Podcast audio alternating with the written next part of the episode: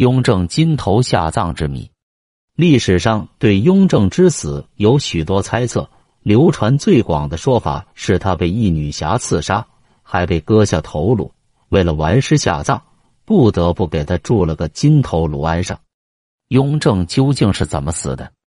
专家推论是因服食丹药中毒而亡。然而这一说法仍有疑点。雍正十三年（公元一七三五年）八月二十二日。雍正皇帝在圆明园突感不适，次日晚病情加剧，当即召集其子宝亲王弘历、和亲王弘昼和叔父庄亲王允禄、李亲王允礼及大学士鄂尔泰、张廷玉等，宣布传位给弘历，然后没几个小时便死去了。从发病到死亡不到一天，众人措手不及，将雍正遗体护送回宫时，连提马都没有。只好用骡子驮回，而据史料记载，就在八月二十一日，雍正还接见了朝臣，说明当时他的身体情况完全正常。由于清朝官书没有记载雍正的病情，致使他的猝死变得扑朔迷离起来。关于他的死因也充满了种种传说，有说他是死于中风，有说他是丹药中毒而亡。有说是宫女和太监串通一气，用绳子将他勒死的。豺恶梵天卢从禄也有说是雍正霸占了曹雪芹的恋人，曹雪芹便设法混入宫中，与恋人合谋将雍正毒死。而这个恋人就是《红楼梦》里林黛玉的原型。流传最广、影响最大的说法，则是吕四娘刺杀说，也是如清宫十三朝。清宫遗文等都采雍正遇刺身亡之说。明清之际，思想家吕留良反对异族统治，举清怀明，曾写诗直抒胸襟：“清风虽细难吹我，明月何尝不照人。”雍正八年（公元一七三零年），雍正皇帝大兴文字狱，将早已去世的吕留良、其子吕保中和学生严鸿奎录诗。并割下头颅，将吕留良的另一个儿子吕义中及学生沈在宽斩决。吕严的直系亲族男十六岁以上者皆斩，男十五岁以下者及母妻妾姊妹、子之妻妾等或杀或充作大臣家奴仆，其他受牵连而被杀者不下百人。吕保中的女儿吕四娘因刚好外出离家，躲过了这场全家抄斩的惨祸。他当即刺破手指，血书不杀雍正，死不瞑目八字，立志为父祖及全家报仇。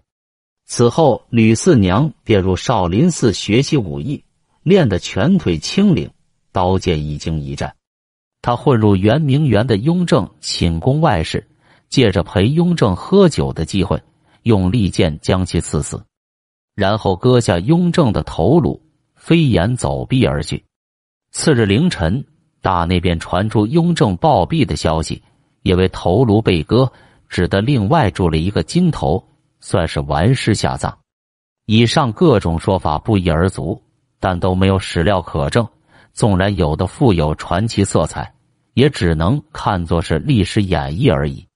那么，雍正皇帝究竟是怎么死的？他真是金头下葬的吗？后人根据史籍中的蛛丝马迹推论。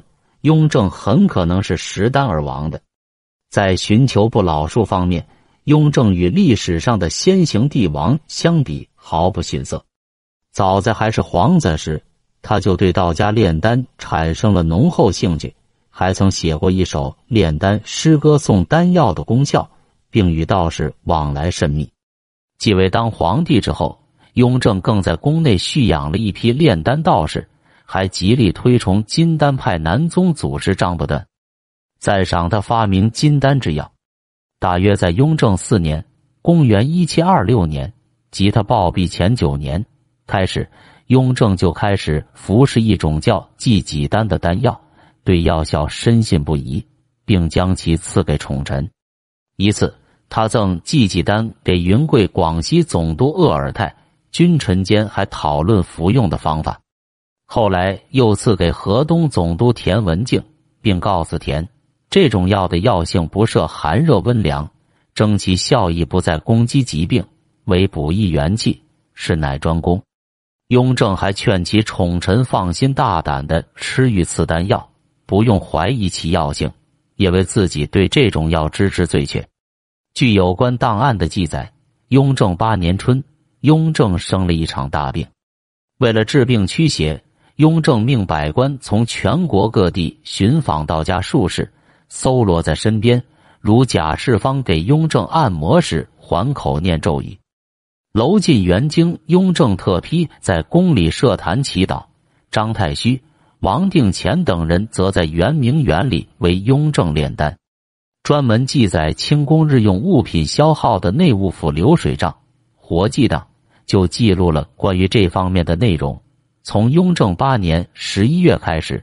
在内务府总管海望和太医院院士刘胜芳的主持下，陆续有大量木炭、铁、铜、铅制器皿以及矿银、红铜、黑铅、硫磺等物品被送进圆明园内东南角的秀清村。以后运送的数量越来越多，到雍正十三年止，雍正共下令向圆明园运送上述物品达一百五十七次。平均每月要运送两三次，而雍正十三年以后，即雍正死去后，便戛然而止。这些物品用来干什么用的呢？当然是用来炼丹，因为这些恰好都是炼丹的原料。据活记档记载，雍正十二年三四月间，雍正曾两次从圆明园发出帖子传达旨意，向大臣赏发丹药。在这里。丹药二字明白无误的出现在了清宫档案中。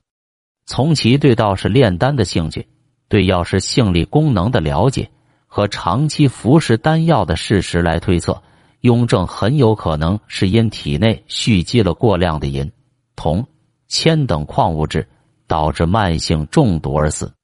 炼丹所用的汞、硫、砷、铅等矿物质都是有毒的。对人脑五脏侵害相当大，所以所谓丹药，其实可以说是丹毒。乾隆皇帝甫一即位，立即下令将雍正蓄养在宫中的炼丹道士张太虚、王定乾等人驱逐。上谕中说：“皇考万计余暇，闻外间炉火修炼之说，圣心深知其非，疗愈事关其术，以为游戏消闲之具，因将张太虚。”王定乾等数人置于西院空闲之地，圣心视之与排忧人等耳，未尝听其一言，未尝用其一药。金镇将一等驱逐，可回本籍若一等因内停行走数年，捏称在大行皇帝御前一言一字，以及在外招摇山货，断无不败露之力。已经访闻，定严刑拿救，立即正法，绝不宽待。另据资料。在下令驱逐道士的同时，乾隆还告诫宫内太监、宫女不许乱传闲话。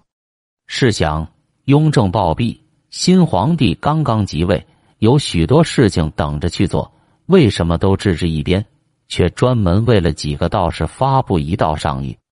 究竟道士们犯下什么弥天大罪，才令乾隆不容迟缓，在此时迫不及待地处置他们？乾隆怕道士们出宫后散布雍正的什么言行，又有关于什么的闲话可能在宫中乱传，这些都不能不让人思考，去梳理真正的答案。再从乾隆上谕的内容来看，未尝听其一言，未尝用其一药，明显与宫中活记档的记载相矛盾。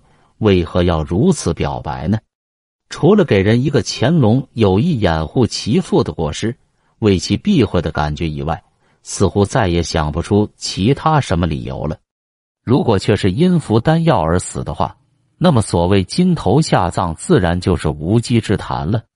由于缺少直接的证明，人们关于雍正死于丹药中毒的推论也只能停留在猜测上。而且还有一个疑点：假如真是丹药致死，那么炼丹的道士必当诛杀无疑。为什么乾隆只将他们驱逐出宫了事？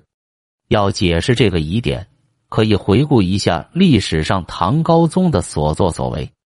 高宗之父唐太宗也是服食丹药而暴亡的。但高宗担心皇帝服丹致死的事情传出去，让世人笑话，便将炼丹的印度方士那罗尔娑婆妹悄悄放海本国。人同此心，可以想象，如果雍正真是死于丹药的话，乾隆肯定也不愿让天下人尽知，所以必须要替皇考遮掩事实真相。不过，还有一个疑问倒是难以解释。历史上食丹而亡的帝王并不在少数，像晋哀帝、唐太宗、明仁宗等都是吃长生丹药中毒丧命的。史书上均对其死因有清楚的记载，为什么清朝却讳莫如深呢？莫非除了服丹而亡之外，真的还有什么世人不晓的玄秘？